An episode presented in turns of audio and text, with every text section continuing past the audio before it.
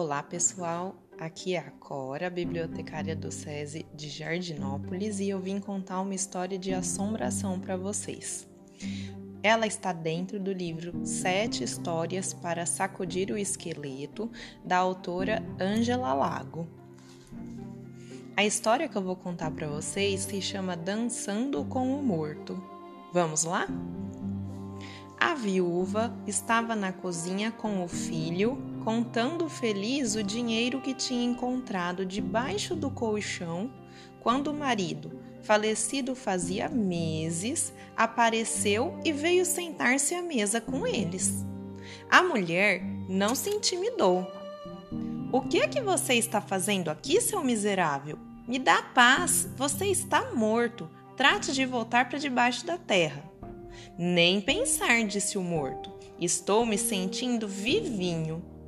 A mulher mandou o filho buscar um espelho. Entregou ao morto para que ele visse a sua cara de cadáver. É, estou abatido. Deve ser a falta dos exercícios, disse o falecido. E mandou o filho buscar a sanfona e convidou a mulher para dançar. Ela, é claro, não quis saber de dançar com o defunto, que cheirava pior que gambá. O morto nem ligou, começou a dançar sozinho. De repente, a mulher viu que um dedo dele estava caindo e ordenou: Toque mais rápido, menino. Assim que o ritmo se acelerou, caiu outro pedaço. Mais depressa, que eu também vou dançar, ela resolveu. E começou a requebrar e saltar e jogar a perna para o alto e balançar a saia. O marido, animado, tratava de acompanhar as piruetas da mulher, e enquanto isso, o corpo dele desmoronava. Até que só ficou a caveira pulando no chão, batendo o queixo. A mulher caprichou uma pirueta, a caveira imitou e o queixo desmontou. Pronto.